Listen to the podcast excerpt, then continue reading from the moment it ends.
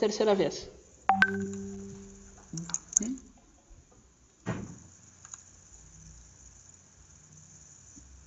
Agora foi. Então, boa noite para todo mundo. É a terceira vez que a gente tenta isso. Estávamos com probleminhas na transmissão. Uh, obrigado a todo mundo que está aí. Uh, eu tive um pequeno problema na configuração do programa e infelizmente a gente vai ter que fazer sem vídeo. Tá? Espero que da próxima a gente melhora. tá? uh, queria agradecer a todo mundo que está aí. Tá? O, dizer que é uma honra estar aqui com a nossa convidada.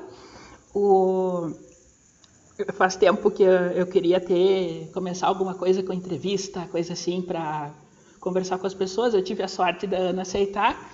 Queria dar boa noite para Ana. Boa noite.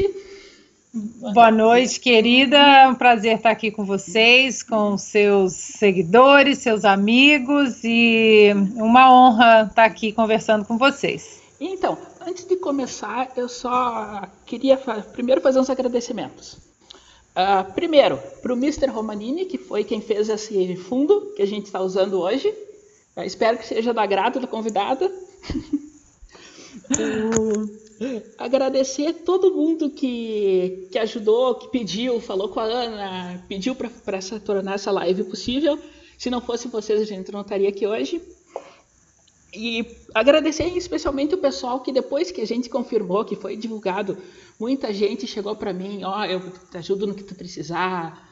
Até, teve até médicos, que eu não vou falar quem é porque eles não me, não me deram autorização, mas chegaram, ó, oh, eu vou te ajudar com se tu precisar de de, de ajuda, de algum aconselhamento técnico, pode me pedir. Então, agradecer, agradecer esse pessoal. Certo? Uh, no final dessa live, é, eu queria fazer uns anúncios, mas eu acho que eu vou já adiantar tudo e deixar isso já, já passar, de, passar logo de vez. Uh, primeira coisa, uh, ministra Damares vocês me pedem, a gente tenta, então, deixar avisado. Vai acontecer. Tá?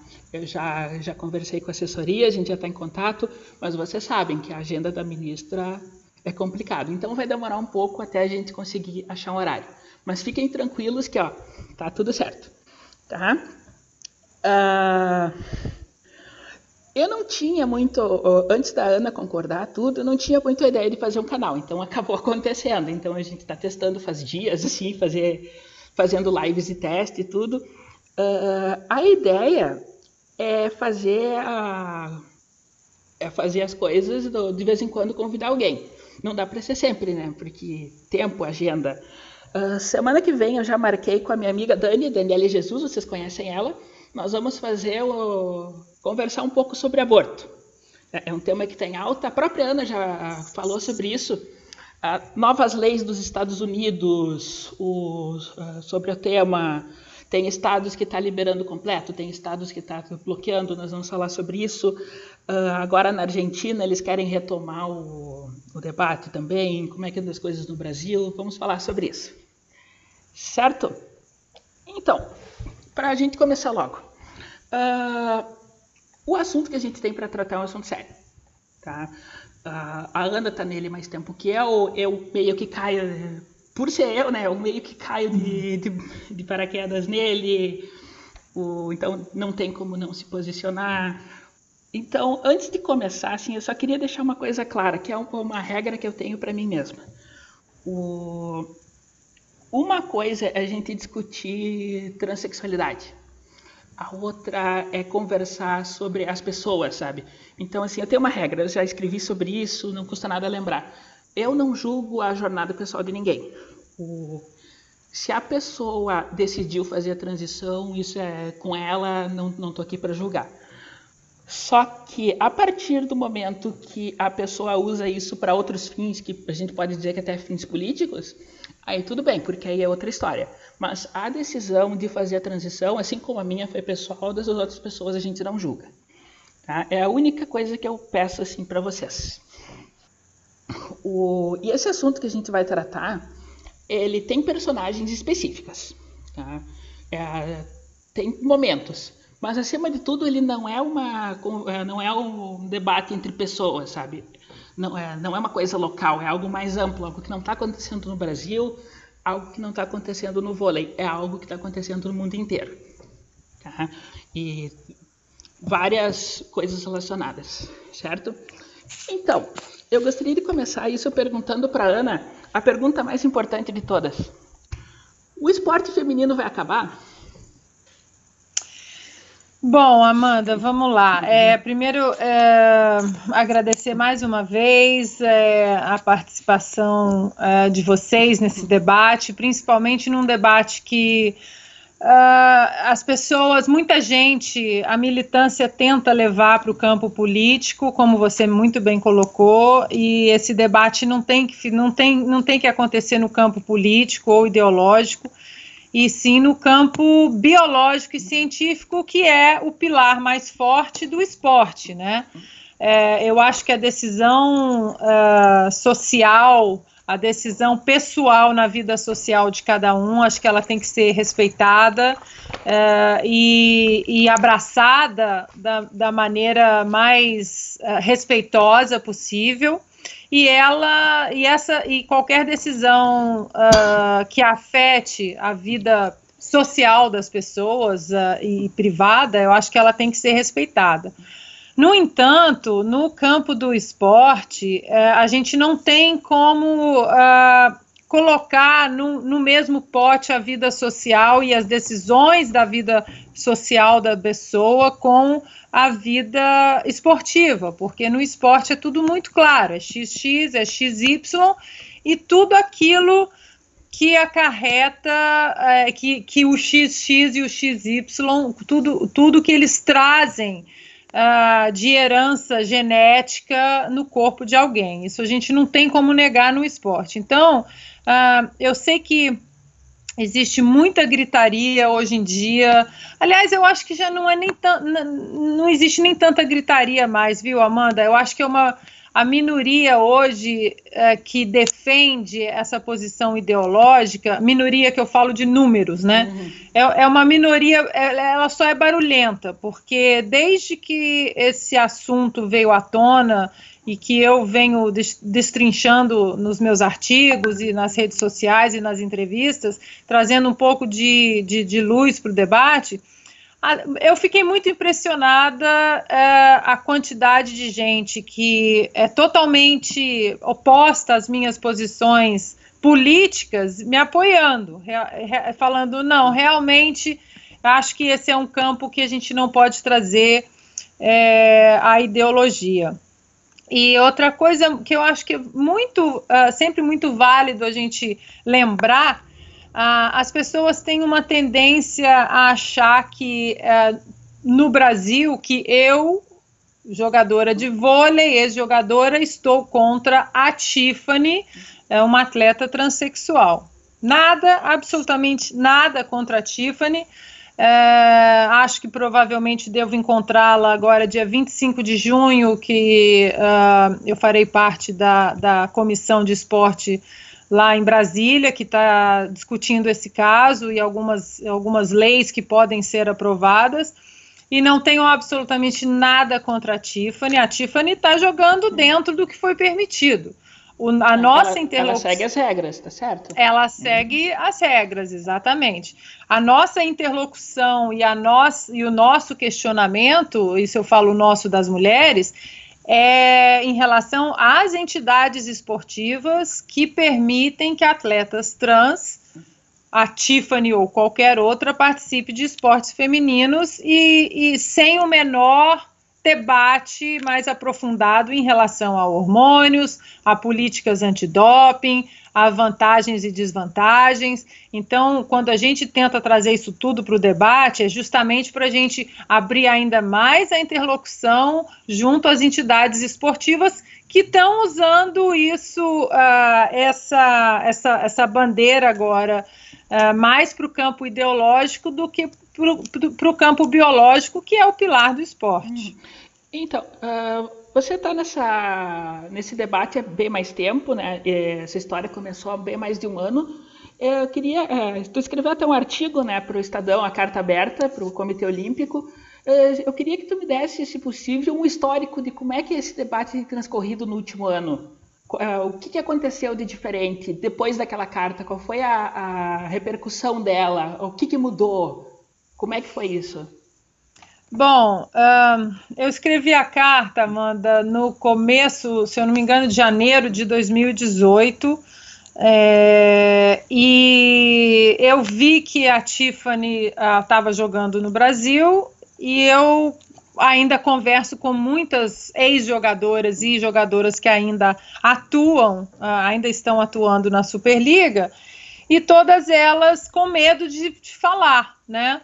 E, e, eu, até então, morando aqui nos Estados Unidos, uh, não consigo acompanhar a Superliga feminina ou a masculina diariamente, como quando eu jogava, e não sabia da Tiffany. E elas me alertaram, me mandaram mensagem: você está sabendo da Tiffany? Não. Aí procurei saber quem era a Tiffany, quem, quem era o Rodrigo, e as regras da, da, do Comitê Olímpico e o que, que, o que, que a CBV, né, a Confederação Brasileira de Vôlei, o que, que eles fizeram para aprovar a Tiffany, enfim.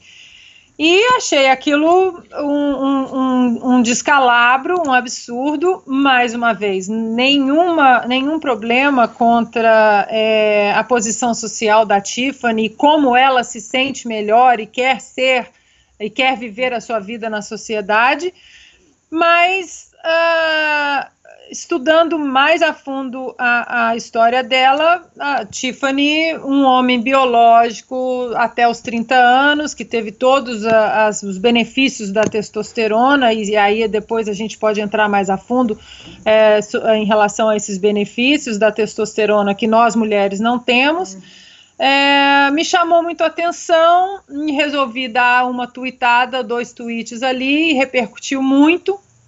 E a minoria uh, que quer levar esse debate para o campo ideológico, mais uma vez, né, minoria no sentido de números, né, um uhum. pequeno grupo de pessoas, mas que é barulhento, uh, resolveu uh, me atacar e, né, e tudo que, que falam é transfóbica, mas não, não apresentam contra-argumento nenhum. Mas eu estou muito acostumada, né, Amanda, assim, com, com os ataques virtuais e aquilo não me abalou nem um pouco. Resolvi escrever, conversar com algumas pessoas no, uh, próximas ao Comitê Olímpico e vi que não, eles não tinham a, a, pretensão de mexer na regra por enquanto. Eu falei, não, eu tenho que fazer alguma coisa porque eu tenho uma enteada, eu tenho uma uma enteada de, de 13 anos e que ela está entrando nesse mundo esportivo agora, ela gosta de vôlei, de basquete, e eu tenho que falar por ela também. A, a minha posição, ela seria muito mais confortável se eu simplesmente sentasse e acompanhasse o debate de longe, porque eu já não jogo mais, não me afeta mais, eu tenho um filho homem que joga uh, vôlei, uh, mas que um, ele gosta mais de, dos estudos do que do uhum. esporte, então não é, acho que não, o, o esporte não é um lado que ele vá seguir como eu segui. É, e eu pensei, bom, a minha posição ela é muito mais confortável de sentar e assistir tudo aqui de Los Angeles, né, com, com os meus estudos mas não consigo, né? O meu pai, ele tinha um. Eu, eu cresci muito assim com a, o exemplo do meu pai, de estar sempre de mãos dadas com a verdade e ajudar o que você puder ajudar, mesmo que isso não seja completamente direcionado a você. E resolvi escrever essa carta aberta ao, ao COI, né, com extensão à F5B, que é a Federação Internacional de Vôlei, a CBV e coloquei ali o meu coração de ex-atleta, de mãe, é, de atleta que foi policiada uh, justamente né, pela polícia médica durante muitos anos. E a carta teve uma repercussão muito grande, muito grande mesmo. Depois de oito meses, ela foi traduzida para duas línguas e foi lida numa comissão médica na Suíça uh, na, na Federação Internacional de Vôlei. Eu sei que ela chegou dentro do próprio Comitê Olímpico. É, talvez agora em julho eu vá até a Suíça uh, com o Dr. Marcelo Franklin, que é um advogado também uh, uh, de políticas de antidoping, e nós vamos conversar com a comissão médica de lá. E, e chamou a atenção a carta, acho que abriu o debate uh, de uma maneira um pouco menos histérica, porque ali tem muitos dados, muitas informações científicas e, e, e sobre a biologia humana. E é, é isso que eu é, tento desculpa fazer te hoje. Interromper, mas até é, a primeira vez que eu li essa carta, que foi mais ou menos na época que foi lançada, né? Uh, uma das coisas que, que eu aprendi na, naquela leitura foi o, a demora que é o até assumir os efeitos da testosterona dos músculos. E uhum. quando eu li aquilo, a primeira coisa que eu pensei foi, pá, vou ter que esperar tudo isso até passar. Ué, por, o, o, o problema, Amanda, é que eu acho que quando existe uma transição uhum. uh, uh, como essa sua, que é uma uhum. transição na vida social, eu acho que os efeitos uh, da, da testosterona, eles não são tão. A, a, sua vida não é tão afetada por eles no sentido de que você não faz esporte de alta performance, Sim. porque a testosterona ela, ela não só atua na musculatura masculina, como também nos pulmões, no coração. Homens têm corações maiores, homens têm pulmões maiores, isso quer dizer que tem uma capacidade cardiorrespiratória para quem pratica esporte, eles conseguem carregar e, e é, mais oxigênio.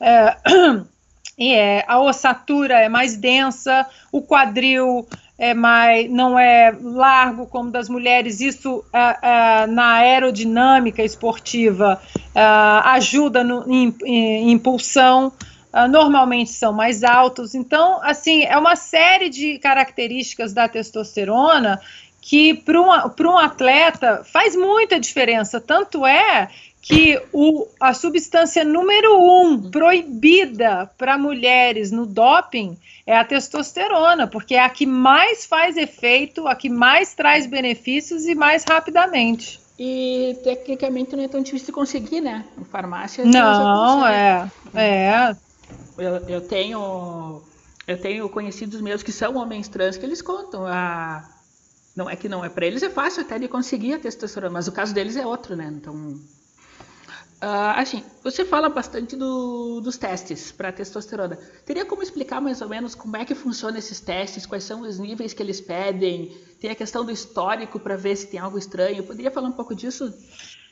Posso. E esse, esse é outro ponto também que quando as pessoas saem da histeria de transfobia, transfóbica, homofóbica, taxista, golpista, aquela coisa toda. Taxista é ah, é melhor.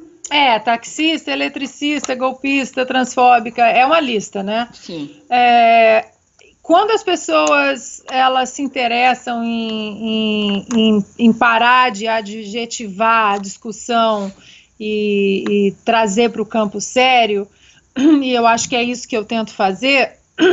É, até me lembro uma vez que eu, o ano passado, participei do, dos Pingos nos Is com o Felipe Moura Brasil, o Augusto Nunes e a Luciana, era, ela estava no lugar do José Maria Trindade. E eu expliquei rapidamente sobre alguns, é isso que a gente está falando, sobre as políticas antidoping, de como somos testadas, e a Luciana falou: Nossa, eu nunca tinha pensado por esse ponto, né? Porque as pessoas têm uma tendência hoje em dia em pensar é, sobre o ponto de inclusão apenas. Mas esse ponto de inclusão, essa inclusão, ela exclui também, né? Porque você inclui o trans no esporte, ou seja, você inclui uma minoria, mais uma vez, no sentido numérico. Uhum uh, ah, 0.000 alguma coisa, que é o número de trans no esporte, e você uh, prejudica 100% das mulheres, né? Então, uh, no caso das mulheres, o que, que acontece? Vou, vou, vou trazer aqui para a sua pergunta a Tiffany, porque é um exemplo que todos no Brasil conhecem. Uhum. É, mas, mas muito, como você muito bem disse no começo, isso está acontecendo no mundo todo, nos Estados Unidos aqui também, nas ligas universitárias e high school também está acontecendo. Mas eu vou trazer o caso da Tiffany é, para um caso de comparação para que as pessoas entendam melhor. Eu, uh, se eu ainda uh, estivesse jogando, até hoje eu estaria sendo testada.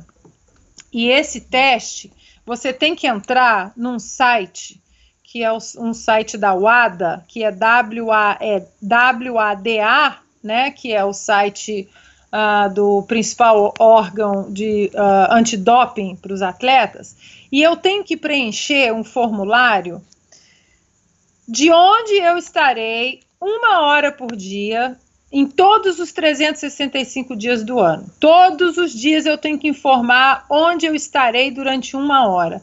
Como é muito difícil né, saber onde eu vou estar daqui a quatro meses, a gente coloca o quê? Eu vou estar em casa entre 5 e 6 da manhã. É o que todo, é o que basicamente todo mundo coloca. Então, tanto no Brasil como aqui na minha casa em Los Angeles, fora de competições, eu já tive o comitê antidoping batendo na minha casa às 5 e meia da manhã. E você abre a porta, é, são dois médicos, é, é, sempre uma, uma médica, porque ela vai no banheiro com você e te assiste uhum. urinar no potinho, literalmente é assim o processo, uhum. É, porque ela tem que comprovar que é a sua urina que vai ser levada para teste. Então ela assiste, você urina no potinho, eles pegam, colocam, aí separam, fazem todo um procedimento de separar a quantidade em dois potes. Eles testam o primeiro pote, que é o, a amostra A. Não deu nada, parabéns, Ana. Mas vamos supor que eu ainda estivesse jogando e alguém falasse: olha, há uma suspeita que a Ana tenha usado testosterona há oito anos. Uhum. Aquele segundo potinho, que é a amostra B, ele é reacessado. Uma amostra de oito anos atrás. Se aquele pote de oito anos atrás, a amostra B, deu um traço maior do que o permitido na testosterona, para mim, eu perco todos os meus títulos retroativamente, eu sou suspensa, eu posso até ser banida do esporte pelo traço acima de testosterona, uh, acima do permitido. Então, a pergunta que eu faço, que eu sempre faço, uma, uma amostra minha de oito anos atrás que dê um nível de testosterona acima do permitido me baniria do esporte. Uhum. Ou seja, a, a, a, o que estão querendo dizer é o seguinte: você não pode construir o seu corpo com testosterona. Uhum. A pergunta é: o que uma amostra da Tiffany de oito anos atrás mostraria? Sim. Por que, que ela pôde construir o corpo dela com testosterona e se beneficiar com coração maior, musculatura mais forte, ossatura mais densa, pulmões maiores? Por que, que ela pôde se beneficiar e eu não? E eu estava sendo policiada durante todos os 365 dias do ano, com testes surpresas a, a qualquer momento. É então é isso que é isso que, que me incomoda muito, Amanda. Uhum. É que um, uma e, e, e, volto a falar, a, a minha interlocução e de uh, tantas atletas agora olímpicas que estão encampando nesse, nessa mesma batalha para defender as mulheres é com as instituições, não é com Sim. a Tiffany uhum. ou com a Isabel ou, ou, ou com qualquer outro atleta trans, mas com as instituições porque nesse caso elas, as instituições não estão protegendo o esporte limpo e justo. É, é uma ofensa ao direito de várias e em oposição ao direito de poucas pessoas, né?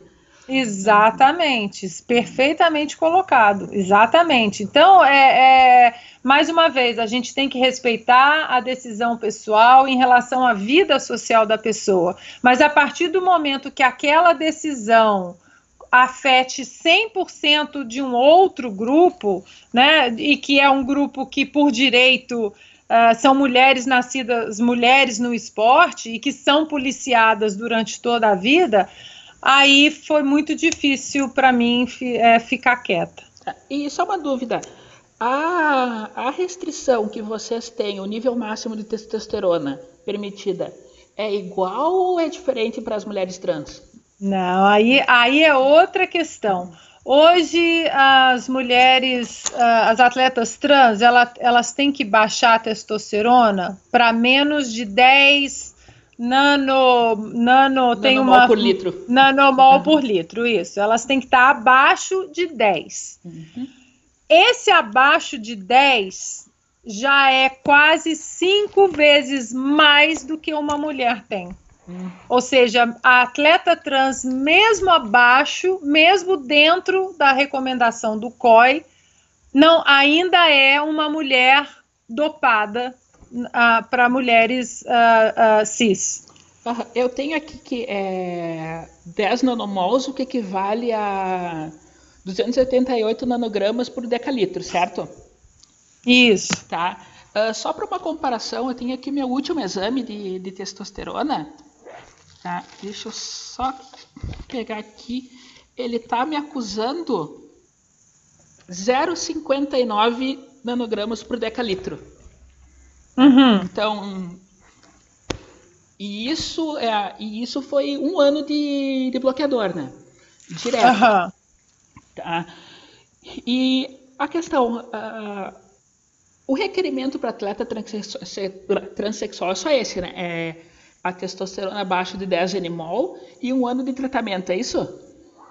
Isso, e aí esse é o, o outro, o outro absurdo que, que que nós mulheres no esporte estamos extremamente chocadas, porque hoje o Comitê Olímpico Internacional nem ah, tirou também da recomendação a cirurgia obrigatória. Ou seja, ah, aí as pessoas falam: ah, é, ah mas não. não Uh, o que para a gente é uma ofensa, porque qualquer, qualquer pessoa hoje pode baixar a testosterona durante um ano competir e voltar a ser homem normalmente. Aí a pessoa fala: Ah, Ana, mas quem é que vai fazer isso? Ninguém vai fazer isso, não.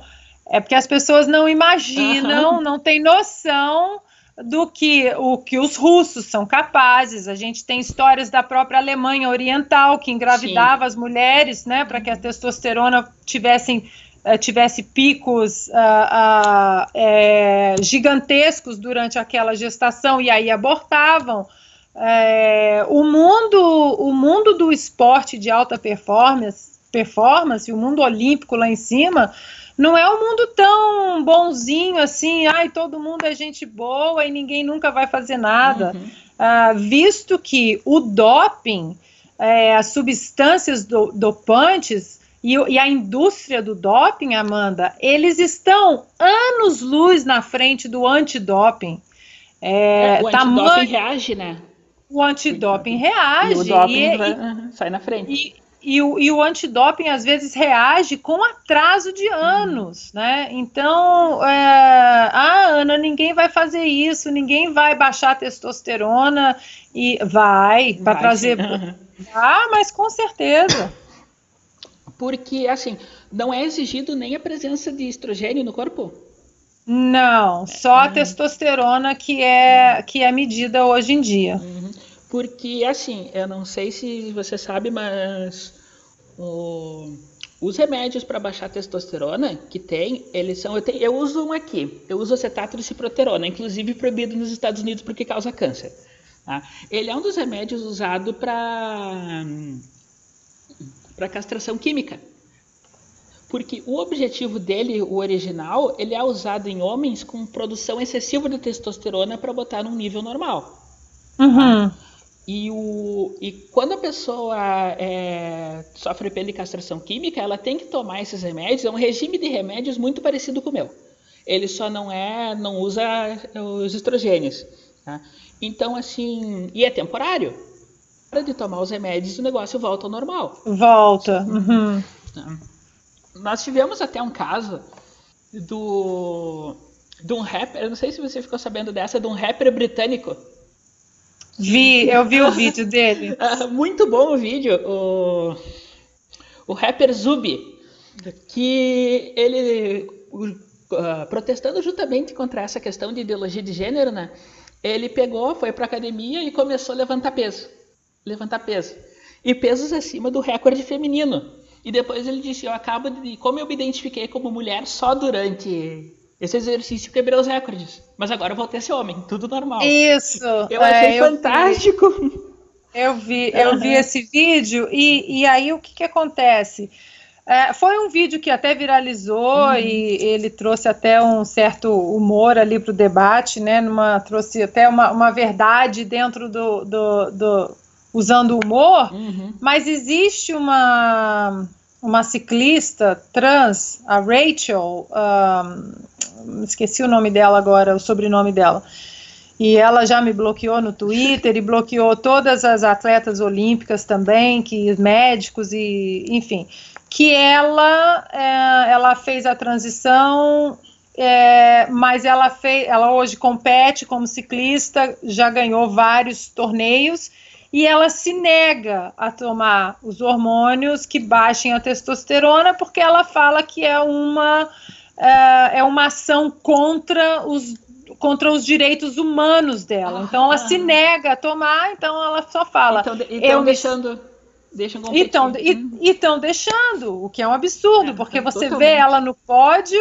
ela é assim, incrivelmente muito maior do que a segunda uhum. e a terceira colocada. É, mas é só ver as fotos né, de qualquer atleta trans, dá para identificar na cara, não tem, não tem mistério.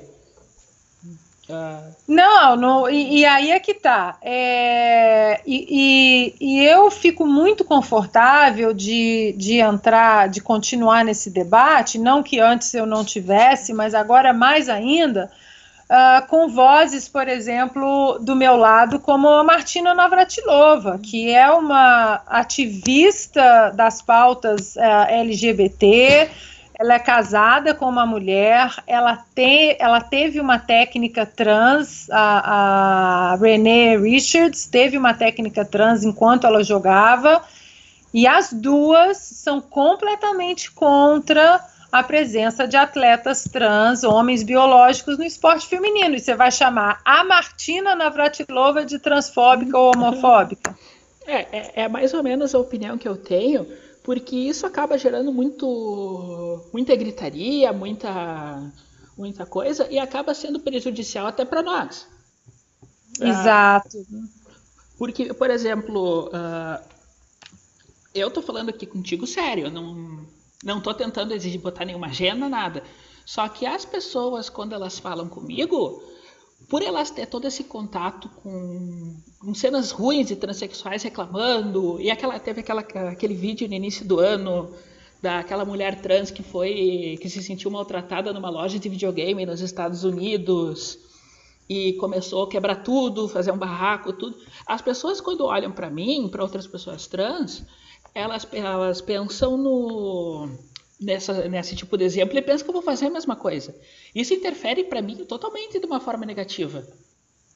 Claro, é exatamente isso. É, eu tenho uma amiga uh, que o filho dela uh, cresceu da, da, idade do meu filho e cresceram juntos. Nós não, mora, não morávamos na mesma cidade, mas a gente estava sempre junto e cresceram juntos e para encurtar a história, hoje o filho dela é trans. Uhum. É uma mulher lindíssima, lindíssima. Uh, documentos, já, já fez tudo, agora está se preparando para fazer a cirurgia.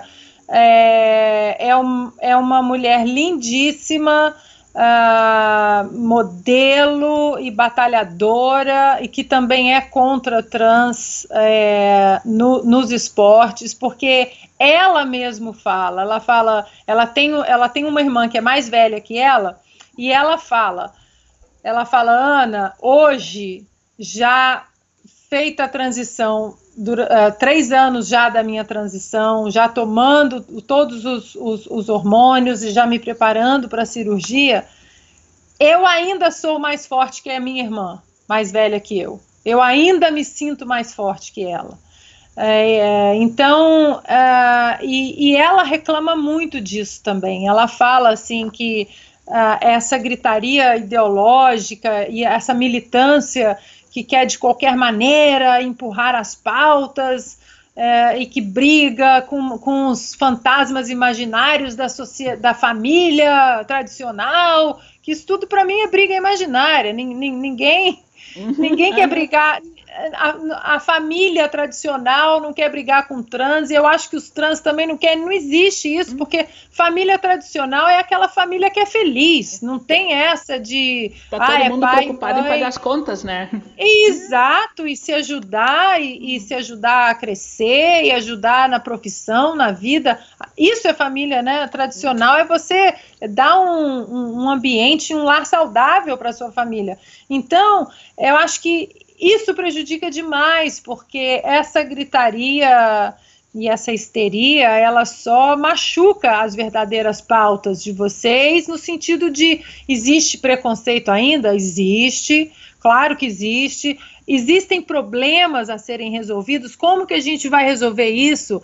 Existem lugares, é, é banheiro para mulher, para homem e banheiro para trans. Como é que é? Essa questão isso de banheiro tudo, é bem complicada.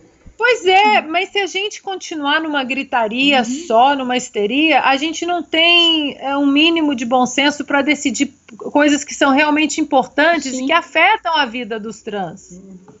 Porque, por exemplo, aí nos Estados Unidos tem várias leis, que aí é estadual, né? Essas leis são decididas a nível do estado. E tem vários estados que têm leis que permitem que a pessoa uh, use o, o banheiro de acordo com sua identidade de gênero. Tá. Qual é o problema disso? Isso é muito fácil de se aproveitar, porque identidade de gênero não é um conceito que possa ser, digamos, provado.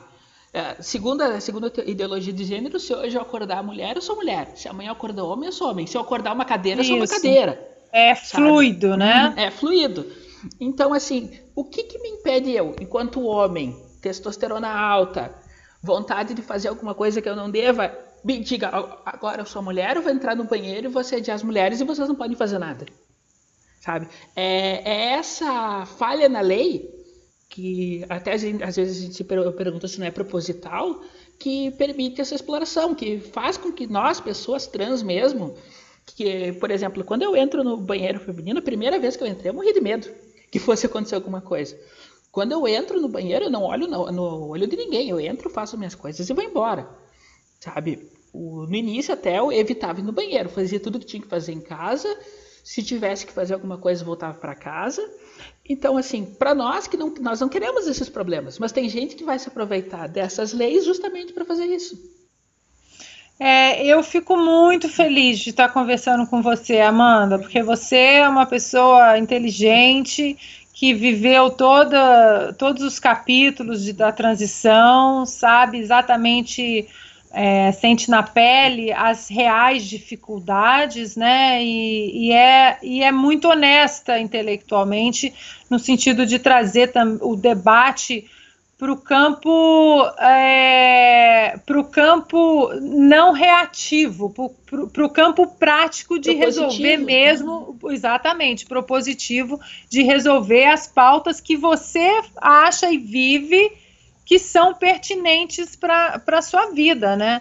Eu, é, eu, você é uma peça fundamental nesse debate, então eu estou muito feliz e honrada de estar que aqui bom. conversando com você. O uh, ah, que, que eu ia perguntar? Só nessa questão ainda de. A gente falou de preconceito, né? Uh, eu já sofri na pele, sabe? Já, já me aconteceu. Tá? Não, não vou entrar em, em detalhes agora, porque histórias longas e tudo mais, mas já me aconteceu. E depois que você sente isso, sente na pele, você vê que quando qualquer coisa que as pessoas hoje estão gritando transfobia, transfobia. E não é. Sabe? Tu vê, é pessoas discordando, isso é normal. Sabe? Até na tua carta, tu menciona todos esses detalhes. O diferença de rede, do tamanho da rede, a altura, a média, tudo mais, tá? Uh, teve alguma resposta que foi mais elaborada do que te chamar de transfóbica? Nenhuma, Amanda. Nenhuma. Nenhuma. E eu vou muito. Quando a Tiffany fez o vídeo dela uh, falando que eu não existia, que eu era transfóbica e vai cuidar da sua vida nos Estados Unidos, eu, eu, eu eu propus ali no Twitter, eu falei, olha, eu quero muito, alô, Rede Globo, uhum. Sport TV, uh, eh, Folha de São Paulo, quem quer, e promovam um debate, chame alguém para a gente debater, é, sem os adjetivos de transfóbica, de óbica, disso, daquilo, v vamos colocar real, vantagens, desvantagens, políticas antidoping, substâncias, hormônios, até hoje, ninguém, Amanda, ninguém. O máximo que conseguem falar é sua transfóbica, é o hum. máximo que conseguem falar. Não conseguem falar outra coisa. Agora, se chamam a Martina Navratilova, que é um ícone gay, defensora das pautas gays e, transexuais, é chamada de transfóbica, quem sou eu na fila do pão, né? É. E a gente sabe que esse tipo de adjetivo eles só falam para calar a boca, para encerrar o debate, porque não tem o que fazer. Uh, o que, que é, me pediram esses tempos no Twitter para explicar o que, que era o que, que era ideologia de gênero. E eu dei um resuminho, basicão, de onde veio e tudo mais. E eu, várias pessoas de esquerda leram aquilo e comentaram: isso é bobagem. Mas em nenhum momento elas explicam o que está errado, de onde é que veio, qual, qual é o problema. E para mim, isso. para mim isso foi light. Para ti, pelo que eu vi na época, eu lembro que sobrou até para mim na época, mas eu não lembro o que que era. Foi muito pior.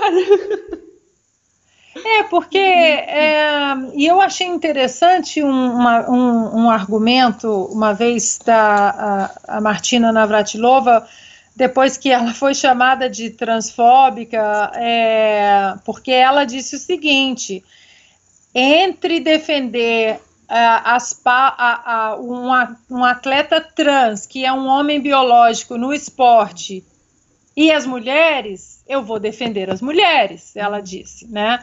E ela pediu, uma, assim como eu, eu ela, ela pede mais estudos, hum. ela pede para que não, não tomem decisões apressadas, embasadas em, em pastéis de vento, uhum. não tem estudos nenhum. É, e eu achei muito interessante um dia que falar, e ela foi inclusive, ela uh, cortaram ela de que ela fazia parte de uma uma, uma instituição uh, pró-LGBT, alguma coisa assim, não me lembro agora uh, o que ela fazia parte da diretoria, e eles falaram que não queriam mais que ela ficasse lá, enfim. E aí ela foi perguntada para provar, e eu achei fantástico esse argumento dela. Ela foi perguntada, então prove é, que há vantagens dos trans em relação às mulheres. E ela falou: eu não tenho que provar nada. Quem tem que provar alguma coisa são vocês, vocês que têm que provar que não há vantagens. Até porque, porque, as mulheres estão no seu campo. É, até porque se não existisse, vamos supor que não exista vantagem. Por que, que não é misto?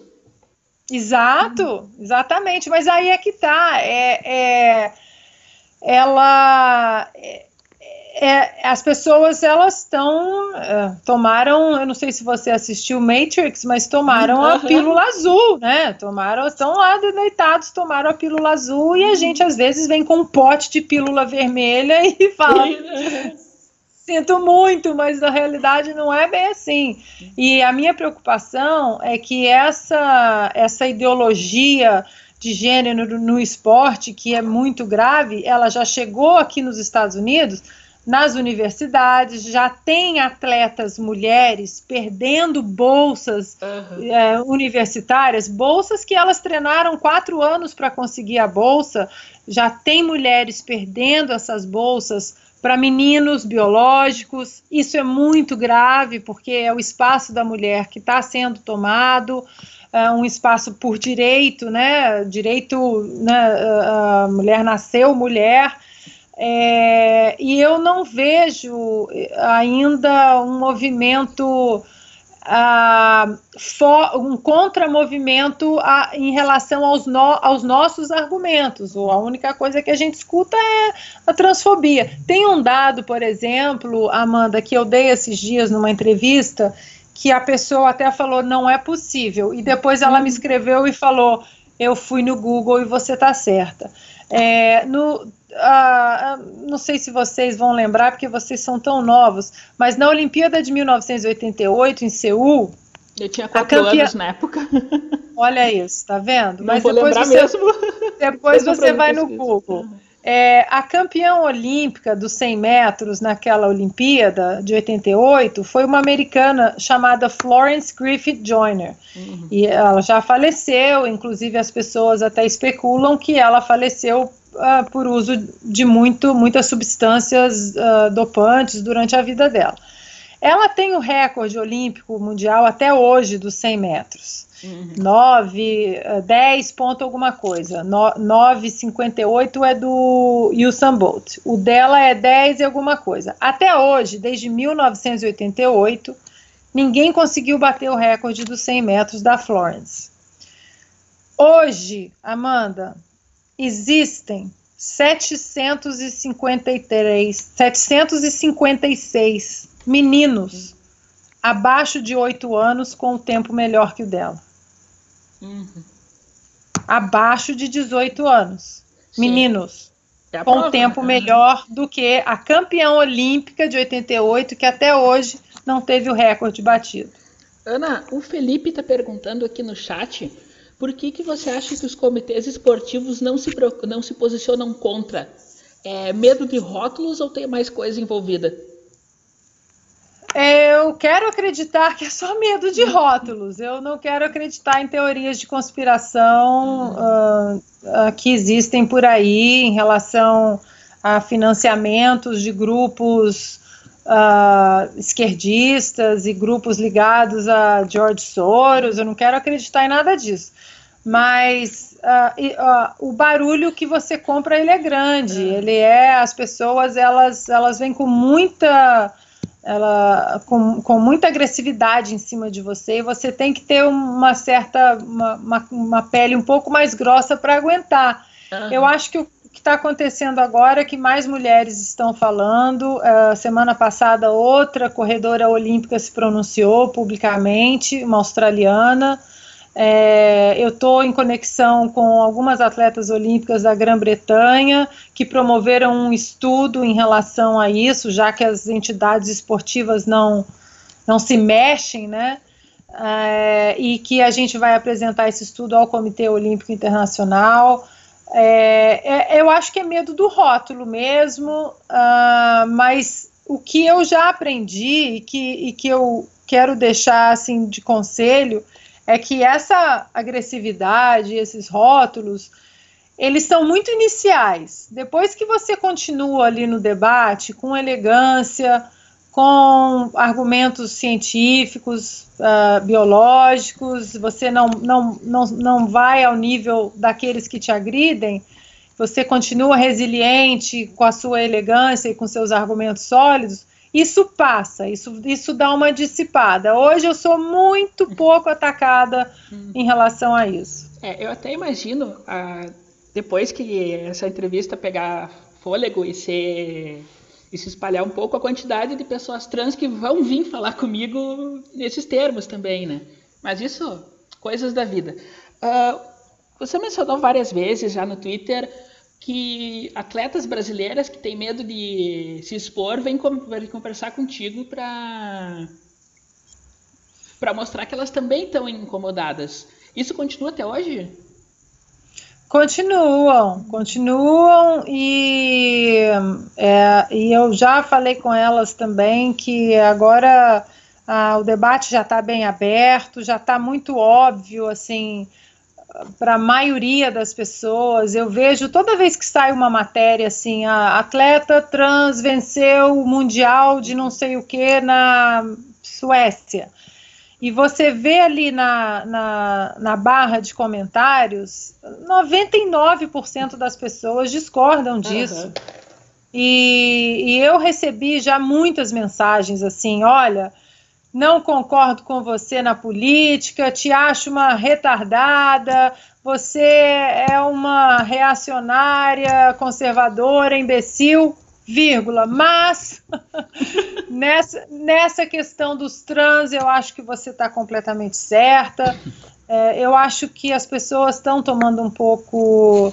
É, uma, alguma estão tomando um po, uma, uma dose boa de bom senso em relação a isso e tirando essa discussão do debate ideológico, porque vai prejudicar mulheres, não tem como, não adianta falar que, ah, mas por que um homem faria isso? Faria. faria federações, faria. Fa federações no mundo fariam, fariam isso. É muito a própria federação. Né? É muito dinheiro envolvido, Amanda. É muito dinheiro envolvido. Você vê a Federação Russa de Atletismo, a federação total inteira foi banida da última Olimpíada. Uhum. É claro que fariam, isso não tenho a menor dúvida que fariam. E aí que vem é, é, a discussão. Mais uma vez, vou trazer o nome da Tiffany, mas nada contra a Tiffany, é mais para as pessoas no Brasil. Ela é o exemplo, né? Não tem como escapar. É, é, é, é o exemplo nosso no Brasil. Assim como eu já dei entrevistas para rádios britânicas e citei exemplos de lá, e aqui nos Estados Unidos eu cito os exemplos aqui.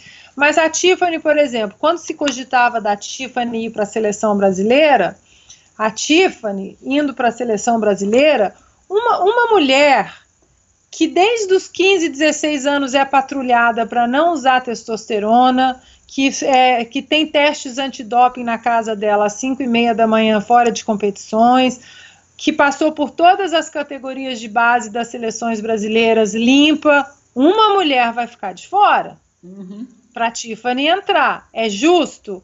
A Tiffany, que durante 30 anos foi Rodrigo e teve todos os benefícios da testosterona e nenhuma patrulha médica no calcanhar dele, é uhum. é justo uma mulher que seguiu todas as regras ficar de fora para a Tiffany entrar?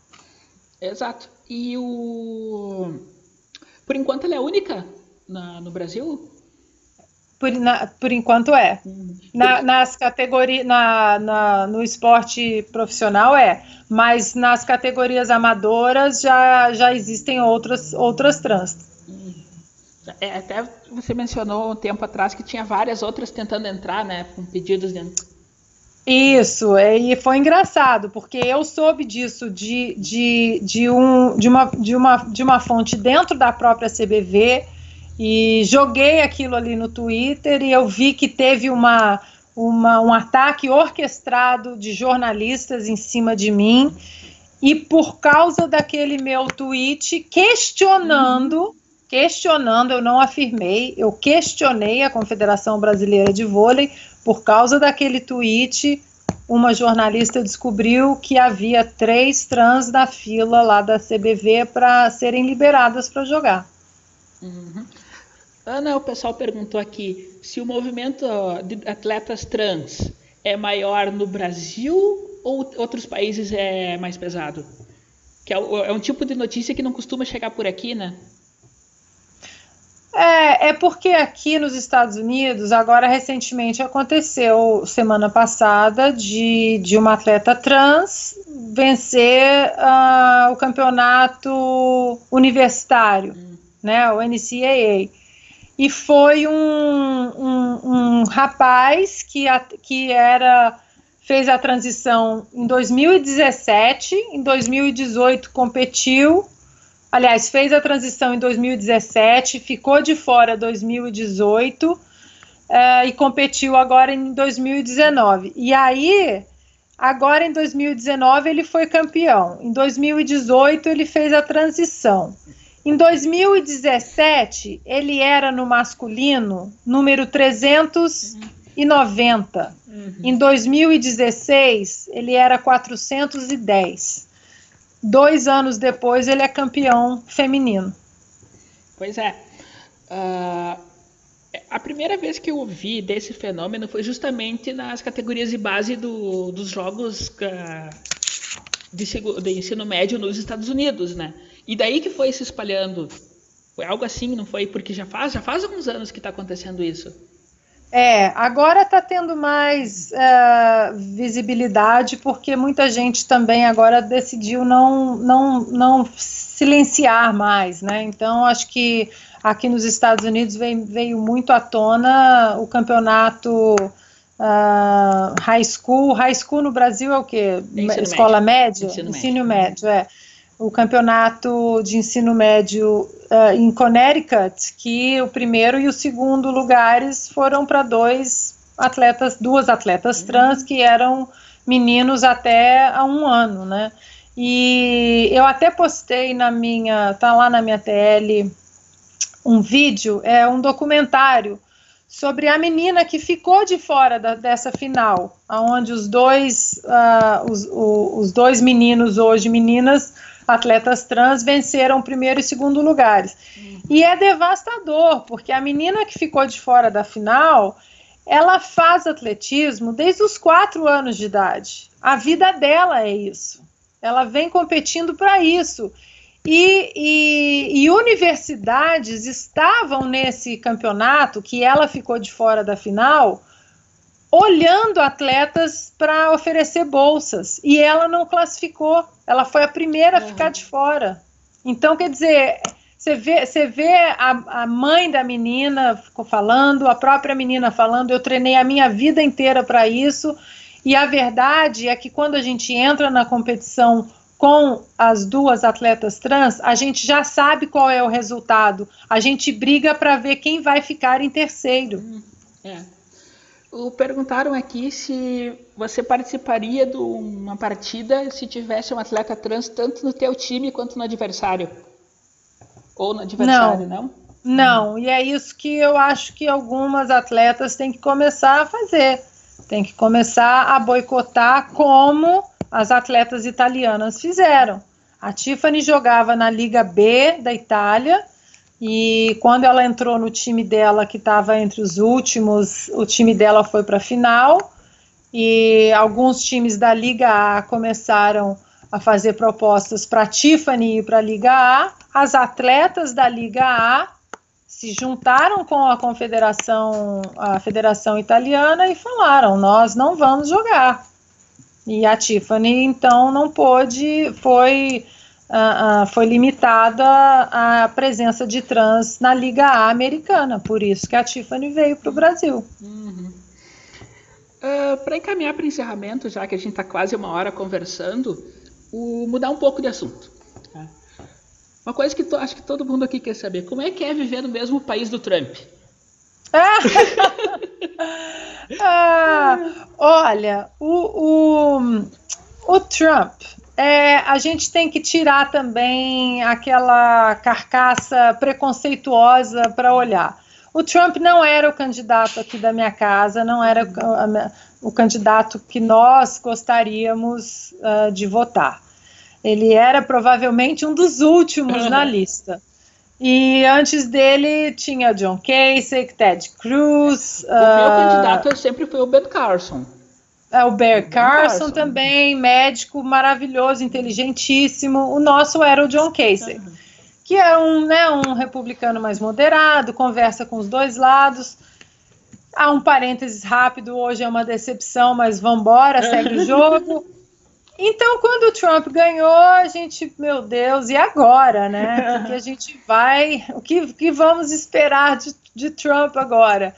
E subimos na montanha e começamos só a observar. E hoje, Amanda, e para quem nos, no, nos ouve, Uh, eu acho que a América precisava de uma pessoa como Trump, de um choque de realidade. O, o Trump é uma pílula vermelha em pessoa. todo mundo, o pessoal pediu para avisar antes, todo mundo no chat é red pilado, então não precisa se preocupar. Ah, é, tá vendo? É, o Trump ele é uma red pill em pessoa. Ele, ele, ele tem essa, ele tem, às vezes eu acho que ele passa da conta.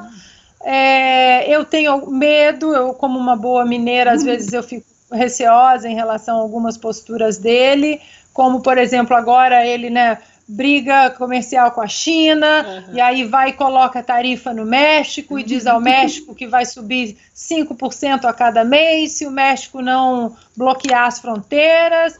Quando ele fez isso, eu falei, pronto, agora vai, vai agora ser vai. ladeira abaixo. E olha para você ver, ontem o México vai e fala: ok, vamos colocar 6 mil tropas na fronteira, não vamos deixar ninguém passar. E o Trump já suspendeu a tarifa do México. Ou seja, ele não é um político, né? Ele não é um político convencional. Ele, ele é, um, um business. Uhum. Ele é exatamente. Ele é um businessman, né? Então até aconselho os nossos queridos ouvintes a ler o livro The Art of the Deal, né? Que, que ele é um negociador, ele é um businessman. Uhum. E eu uhum. acho que ele fez, ele toca os Estados Unidos como uma grande empresa. Uhum. Uh, uma, uma, uma das coisas, por exemplo, que as pessoas não sabem é, e que muita gente critica né, o Bolsonaro, porque o Bolsonaro colocou um cheque em branco na mão do Paulo Guedes e falou: olha, você é o meu uhum. posto piranga da economia, eu não sei de nada, faz o que você quiser. Mas o Trump também fez isso aqui, e olha, disclaimer: não estou comparando o Trump com o Bolsonaro. São duas pessoas totalmente diferentes. Algumas coisas no cenário político é que são parecidas. Mas o Trump fez isso em relação ao Oriente Médio. Hoje o, o Estado Islâmico está praticamente no chão, porque o Trump colocou um general. Uh, porreta lá e disse o seguinte: olha, não precisa nem me ligar, vocês tomam as decisões aí. Se tiver que bombardear, bombardeia. Não precisa ficar com essa coisa de telefone, porque assim que começa a telefonar. Começa a burocracia. O, começa a burocracia e quando volta a decisão, pode ser que não sirva mais para a situação que já tinha iniciado, né? E eu acho que uma das, da, das razões do Estado Islâmico está hoje encurralado e praticamente morto, eu acho que foi isso. O Trump falou: não precisa nem, me ligar, vocês que são os experts daí, da, de defesa, de guerra, tá com vocês. Então eu acho que a América, assim, ela precisava de um, de um red pill, assim, uhum. uh, para combater a gritaria, né? Foi só aconteceu comigo e aconteceu com meu filho quando ele estava na terceira, segunda série. Você, quando você sofre bullying, só tem um jeito de você parar, você bater, bater de volta. De volta. Né? Não tem jeito. Não, você não vai ficar na diplomacia e a pessoa bullying em cima de você e a esquerda americana, que muita gente acha que não existe, mas ela existe, existe sim, uhum. Existe sim, e agora está mais pessoal do que nunca, uma coisa assim absurda. cada vez como pior. Cada vez pior, é inacreditável você ver o partido de, de John Kennedy, que era um ícone assim, do, né, centrado, uhum. bom senso, Hoje o JFK deve se revirar no túmulo, vendo como que os democratas foram tão para a esquerda radical, com pautas assim de dar inveja ao, ao pessoal, né? Então, eu acho que os Estados Unidos eles precisavam desse do, de, do tapa de volta de quem está sofrendo um bullying. Ah, mas o Obama é tão legal, é. Mas as políticas é. do Obama não tem nada de legal nas políticas. É um cara com uma boa oratória simpático, carismático, acredito que seja um excelente pai, mas ele trouxe de uma maneira muito silenciosa alguns caos aqui uh, na vida na vida diária do americano e que o Trump agora hoje eu confesso que eu olho para trás e falo realmente os Estados Unidos precisavam de uma pessoa como ele. É, na noite da eleição já sabia que ele ia ganhar ou foi, você descobriu na hora? Não, eu descobri, eu descobri, eu estava como assistente de uma professora na UCLA. Eu tava, já tinha acabado o curso, já era assistente dela já há dois anos e era a prova final da turma. E eu estava como assistente dela e a turma eram três horas de prova e a gente ficava indo nas carteiras assim e, e alguma outra uma prova foi em grupo em grupos de três e quatro e eu sentava do lado dela e olhava assim o meu celular, aquele gráfico do New York Times que começou com a Hillary, né? Que a boca de jacaré, a boca de jacaré trocou. E, e eu olhava aquela, aquela, aquilo ali na, assim do lado dela e ela democrata, mas ela não é democrata radical, ela é uhum. aquele liberal que a gente fala aqui que é aquele mais calmo. Uhum. E ela olhava para mim e falava, não vai dar, né? Eu falava, I'm so sorry, não.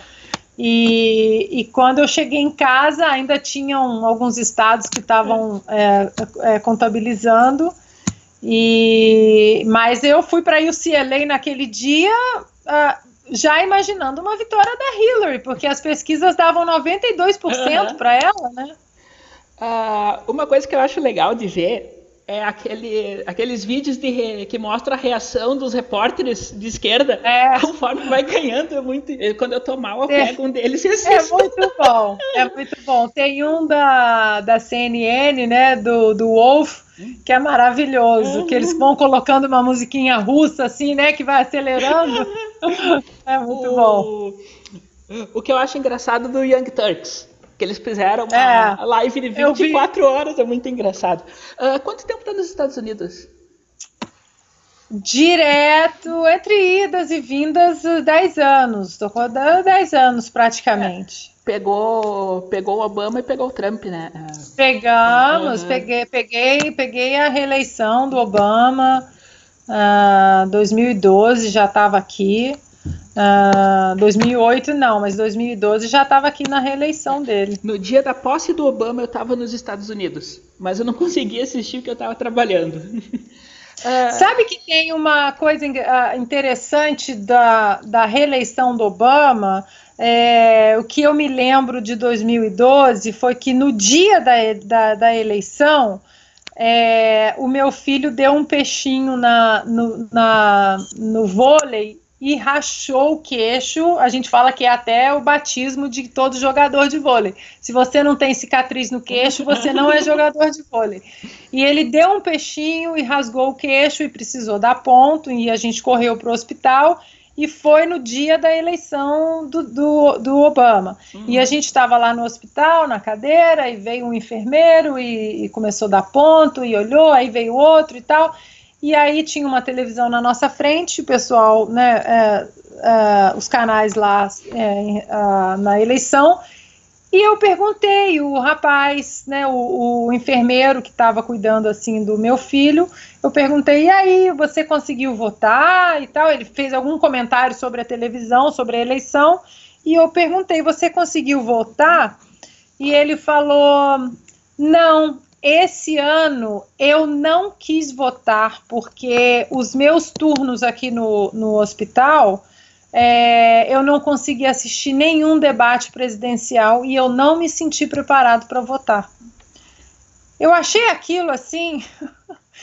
eu me lembro assim, gente, o que é o voto não obrigatório, né? A pessoa tem a consciência de que não. Ele falou, eu não assisti suficiente os, os debates presidenciais e não me senti preparado para votar. Eu achei aquilo de uma civilidade, de uma preocupação com o país tão grande que no, na eleição do Obama foi esse episódio que me marcou. Tu seria favorável ao voto, voto opcional aqui? Totalmente, totalmente. Voto para mim não deveria ser obrigatório. É direito, Totalmente. Né? não, é, não é dever. Né? É, é direito, exatamente, não é dever. Uh, essa questão da política americana eu acho bem mais interessante do que a, do que a brasileira. Ainda mais nesses tempos de, de conluio com a Rússia, da, da conspiração do, do Trump e tudo mais. Uh, mas é aquela coisa, né? Aqui no Brasil é difícil de acompanhar. Mas tem um canal novo do YouTube que tá, vai falar disso, né? por, por, culpa de vocês. é, eu, eu achei assim muito importante começar isso. Não é uma coisa que eu almejava. É, não, não tenho assim é, aspirações de me tornar youtuber e ganhar dinheiro e fortuna, não. Mas eu comecei, Amanda, a me irritar muito com o noticiário brasileiro que ou não dá a história na totalidade, ou tira de contexto, ou desvirtua totalmente. Não tem assim um lado, olha. E, e, e aí eu falei, enough, falei, chega, tem que começar a contar o que realmente, porque aqui nos Estados Unidos, e eu acho que a imprensa brasileira devia ser como aqui. Aqui a imprensa tem lado. Você quer assistir mais à esquerda? Você assiste MSNBC, uhum. você assiste a CNN, você quer assistir mais à direita? Você assiste a Fox News. Ninguém esconde de que lado é, está e você decide o que, que você quer acreditar, o que, que você quer passar para frente e o que, que você quer é, é, juntar como quebra-cabeça. Então eu acho que falta isso no, no, Brasil. A gente só tem um lado, a gente só tem o lado do New York Times, é o lado da CNN, é o lado do Washington Post, que só republicano é do mal, são demoníacos uhum. e, e o Bush é mal, o Reagan foi muito mal. O Trump é a pior o, coisa.